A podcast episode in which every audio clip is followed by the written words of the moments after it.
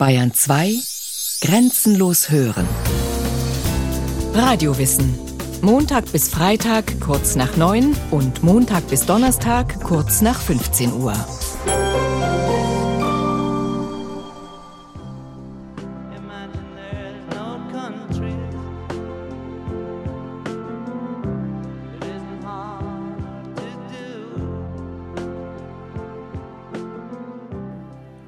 Lennons berühmtes Lied Imagine. Es schildert den süßen Menschheitstraum vom Frieden. Keine Ländergrenzen mehr, nichts, wofür man töten oder sterben müsste. Eine Welt in Einheit und Harmonie, Sicherheit und Geborgenheit. Kann man sich etwas Schöneres vorstellen? Vermutlich kaum. Warum aber ist diese wunderbare Vision dann nicht schon längst Wirklichkeit? Über Krieg oder Frieden entscheiden schließlich nicht irgendwelche Schicksalsmächte, sondern die Menschen selbst. Sie hätten es also in der Hand, ihren Traum vom Frieden auch tatsächlich zu leben. Warum tun sie es nicht? Der Philosoph und Kirchenvater Augustinus nennt einen Grund für dieses scheinbar widersprüchliche Verhalten. In seinem Werk über den Gottesstaat schreibt er Wie es niemanden gibt, der sich nicht freuen wollte, gibt es auch niemanden, der keinen Frieden haben will. Auch die, welche den Frieden stören, lehnen nicht den Frieden als solchen ab, sondern sie wollen einen anderen, der ihren Wünschen entspricht. Sie wollen also nicht etwa überhaupt keinen Frieden, sondern nur solch einen, wie er ihnen passt. Augustinus hält also alle Menschen für friedenswillig. Auch Aufrührer, Eroberer oder Räuber wollen im Grunde Frieden. Man könnte heute noch hinzufügen, auch Terroristen.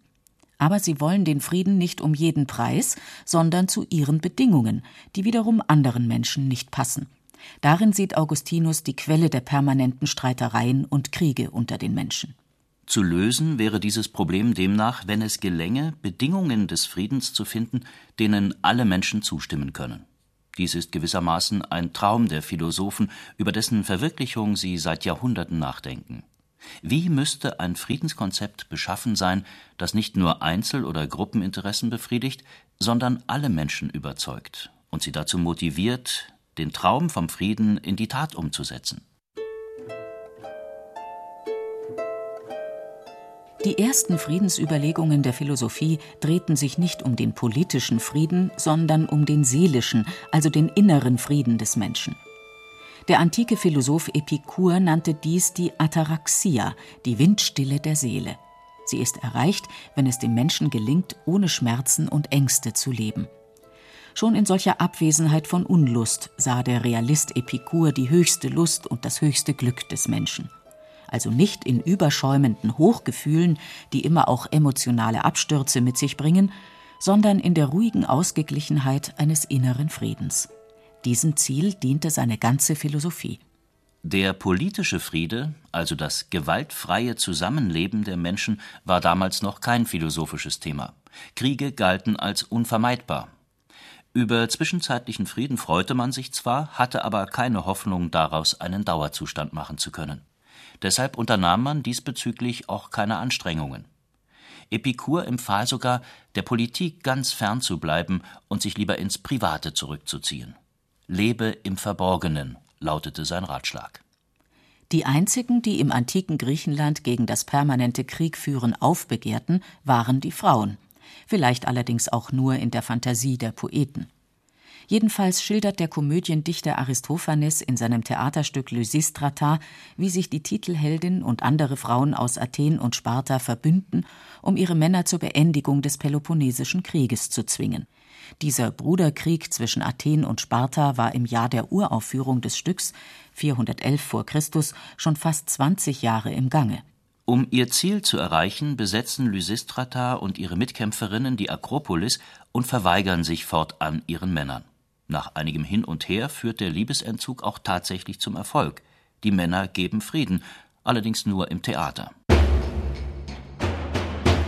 In der Realität des Peloponnesischen Krieges wurde noch jahrelang weitergekämpft.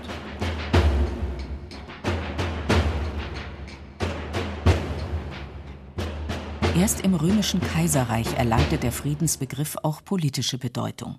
Dort verstand man unter der Pax Romana, dem römischen Frieden, die innerstaatliche Eintracht der Bürger, die Concordia.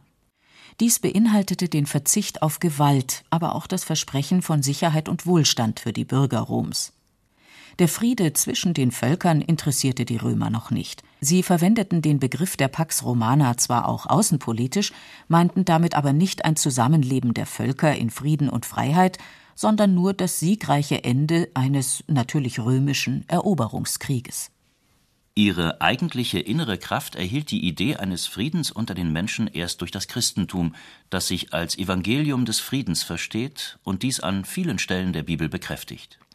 Selig sind die Friedfertigen, heißt es etwa in der Bergpredigt, und die Weihnachtsgeschichte des Lukas verkündet den Frieden auf Erden. Apostel Paulus mahnt in seinem Brief an die Kolosser Der Friede Christi regiere in euren Herzen. Und im Brief an die Philippa heißt es Der Friede Gottes, der höher ist als alle Vernunft, bewahre eure Herzen und Sinne in Christus Jesus. Der Friede ist also die zentrale Botschaft des Christentums, und zwar auf drei Ebenen der innere Friede im Menschen, der politische Friede zwischen den Menschen und der für den Christen wichtigste Friede zwischen Mensch und Gott.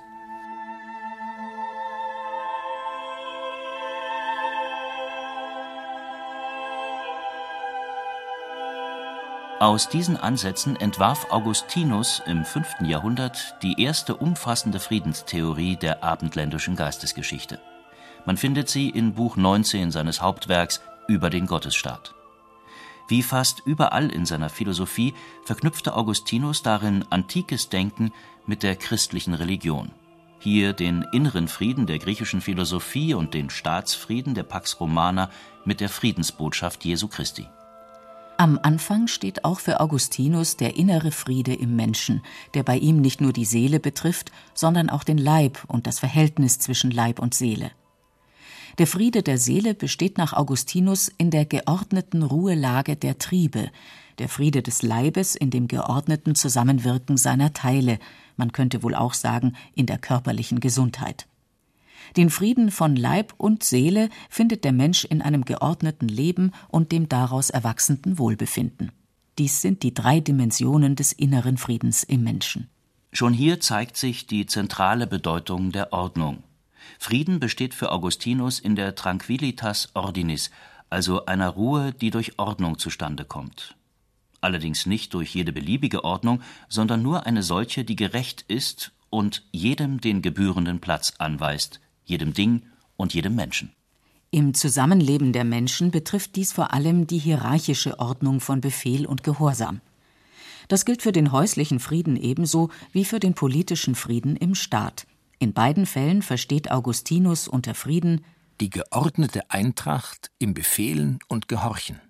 Jeder Angehörige eines Haushalts, vom Familienvater bis zum Knecht, wie auch jeder Staatsbürger, hat also den ihm zustehenden Platz in der Ordnung des Ganzen einzunehmen. Dann herrschen Ruhe und Frieden. Das gilt auch für den Frieden zwischen Mensch und Gott, für Augustinus die höchste Form des Friedens auf Erden. Er besteht im gläubigen Gehorsam des Menschen gegen das ewige Gesetz, konkret also in einer christlichen Lebensführung. Der Friede auf Erden, wie Augustinus ihn hier schildert, kann immer nur zeitlich begrenzt und unvollkommen sein. Den vollkommenen ewigen Frieden, die Pax Eterna, erlangt der Mensch erst im himmlischen Staat, in der Gemeinschaft der Erlösten mit Gott und dem kosmischen Frieden aller Dinge in ewiger Ordnung und Ruhe.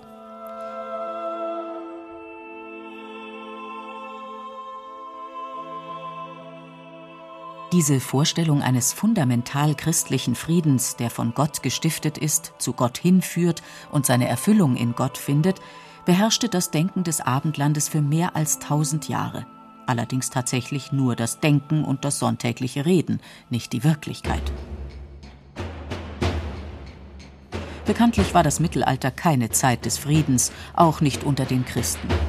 Spätestens die Glaubenskriege des 16. und 17. Jahrhunderts machten deutlich, dass Religion den Frieden nicht stiften kann, sondern im Gegenteil selbst immer wieder Anlass zu erbitterten Auseinandersetzungen gibt. Damit wurde ein neues Nachdenken über den Frieden erforderlich, das sich nicht mehr auf religiöse Wahrheiten stützte, sondern nach anderen Fundamenten schaute. Pioniere dieses neuen Denkens waren die mittelalterlichen Dichter und Philosophen Dante Alighieri und Marsilius von Padua, sowie der Humanist Erasmus von Rotterdam. Sie alle forderten im Interesse des Friedens eine Trennung von geistlicher und weltlicher Macht. Daraus formulierte Martin Luther seine Lehre von den sogenannten zwei Regimenten. Damit meinte er den inneren geistlichen Frieden und den äußeren weltlichen Frieden.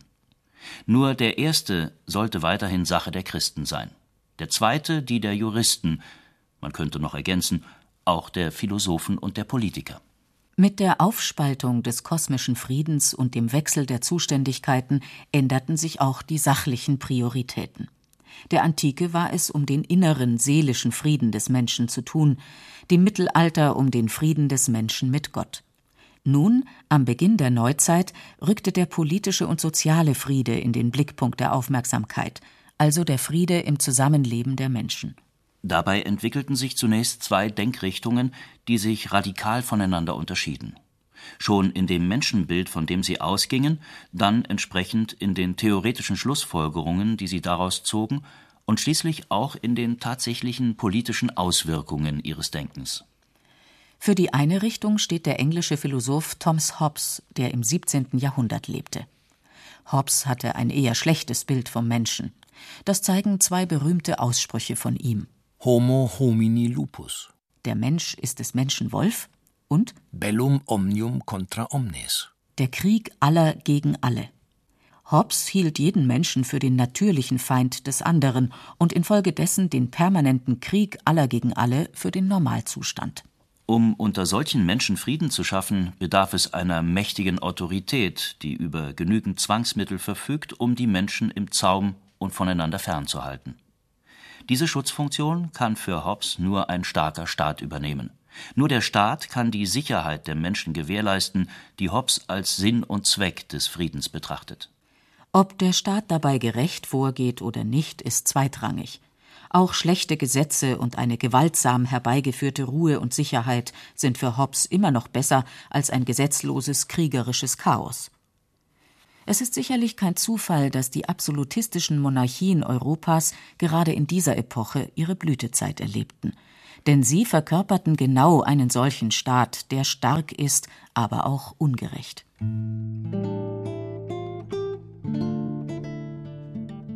Die Philosophen der Aufklärung hatten ein ganz anderes Menschenbild. Für Jean-Jacques Rousseau etwa war der Mensch im Ursprung gut und nur durch die gesellschaftlichen und politischen Verhältnisse verdorben. Gottfried Wilhelm Leibniz hielt den Menschen zwar nicht für perfekt, aber immerhin für perfektibel, also verbesserbar. Und selbst der Spötter Voltaire nahm an, dass die Vernunft des Menschen sich weiterentwickeln und zu immer weiterem Fortschritt führen würde, letztlich auch zum Frieden. Aus diesem grundsätzlich positiven Menschenbild bezog die Aufklärung ihren sprichwörtlichen Optimismus. Was es also zu ändern galt, waren die politischen und gesellschaftlichen Verhältnisse, die das eigentliche Gutsein der Menschen verhinderten. Deshalb sollte gerade das, was Thomas Hobbes hatte stärken wollen, nämlich die Autorität des absolutistischen Staates, gelockert und letztlich gesprengt werden.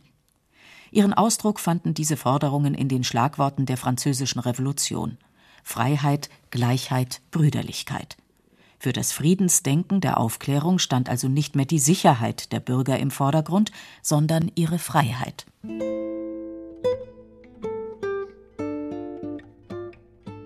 Das Kunststück, diese beiden gegensätzlichen Ansätze zu verknüpfen und daraus eine einheitliche Theorie zu entwickeln, gelang Immanuel Kant. Wie Thomas Hobbes geht Kant von einer natürlichen Bösartigkeit des Menschen aus. Der Mensch ist aus krummem Holze geschnitzt schreibt er. Andererseits trägt der Mensch aber auch eine Veranlagung zur Moral in sich, die ihm gebietet, das Böse in seiner Natur zu überwinden und gut zu handeln. Der Mensch hat also zwei Seelen in seiner Brust, von denen Thomas Hobbes und die Aufklärer jeweils nur eine berücksichtigt hatten. Entsprechend gespalten ist das Verhältnis der Menschen zu Krieg und Frieden. Einerseits ist der natürliche Zustand im Zusammenleben der Menschen tatsächlich der Krieg, auch für Kant. Das muss nicht immerwährenden Kampf bedeuten, wohl aber eine ständige Bedrohung. Im ursprünglichen wilden Naturzustand kann niemand sicher sein, dass der Nachbar ihn nicht jeden Augenblick überfällt. Grund ist, neben der unfriedlichen Natur der Menschen, die Gesetz- und damit Rechtlosigkeit dieses Naturzustands. Auch hier nun bildet die moralische Vernunft in uns eine Gegenkraft, indem sie uns gebietet, die Gesetzlosigkeit des Naturzustands zu überwinden und Frieden zwischen den Menschen zu stiften. Der Friede ist nach Kant also kein bloßer Wunsch der Menschen, sondern genauso Pflicht wie die individuelle Moralität. Wir Menschen sollen aus dem Naturzustand heraustreten und einen Rechtszustand gründen, in dem jeder sich allgemeinen Gesetzen unterwirft. Denn dann hört er auf, eine ständige, unberechenbare Bedrohung für andere Menschen zu sein. Kernbegriff der Friedensphilosophie Kants ist deshalb das Recht. Das Recht aber nicht verstanden als bloßes staatliches Machtmittel wie bei Hobbes, sondern als moralisches Recht, also Gerechtigkeit, festgeschrieben in entsprechenden Gesetzen. Dieses moralische Recht gewährleistet die Freiheit der Menschen und bietet zugleich Schutz vor der Willkür anderer. Es erfüllt damit die wichtigsten gesellschaftlichen Grundbedürfnisse der Menschen und schafft die Voraussetzungen für einen wahren Frieden, der mehr ist als ein bloß vorübergehender Waffenstillstand. Wir sehen, wie unterschiedlich man Bedingungen des Friedens denken kann. Augustinus sah Gott und den christlichen Glauben als tiefsten Grund allen Friedens an. Thomas Hobbes stützte sich lieber auf den Staat und dessen Autorität und Zwangsgewalt. Die Aufklärung vertraute auf die Freiheit des Menschen und Kant verankerte den Frieden im moralischen Recht. Jeder dieser Ansätze entstand aus seiner Zeit heraus, aber jeder besitzt darüber hinaus auch zeitlose Gültigkeit. Der politische und gesellschaftliche Friede wird ohne Freiheit, Sicherheit und Recht nicht zu verwirklichen sein und ein tiefer oder weitergehender Friedenswunsch nicht ohne spirituelle Orientierung, sei sie nun christlich, jüdisch, islamisch oder buddhistisch.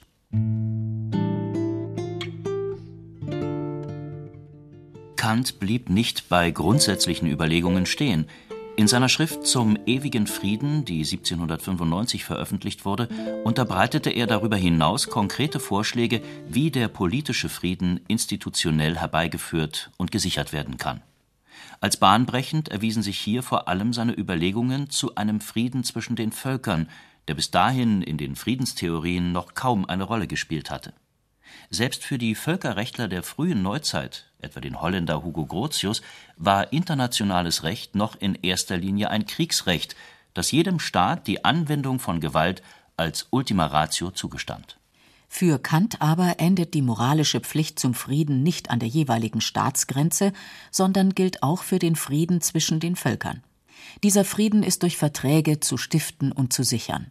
Kant dachte dabei an einen Völkerbund, in dem sich die Staaten verpflichten, wechselseitig ihre Freiheit und Souveränität zu respektieren und zu schützen. Dieser Völkerbund könnte, so Kant, mit wenigen Staaten beginnen, sich dann immer weiter ausbreiten und letztlich weltweit Kriege verhindern. Tatsächlich kam nach dem Ersten Weltkrieg ein solcher Völkerbund zustande, dessen theoretische Basis die Friedensphilosophie Kants war. Dasselbe gilt für die Gründung der Vereinten Nationen im Jahre 1945, deren Satzung Gewalt zwischen Staaten verbietet und die Erhaltung des Friedens zur obersten Rechtspflicht erklärt, wie Kant es 150 Jahre zuvor angemahnt hatte. Kants Vision wurde hier also Wirklichkeit, zumindest institutionell. An der politischen Praxis muss noch gearbeitet werden.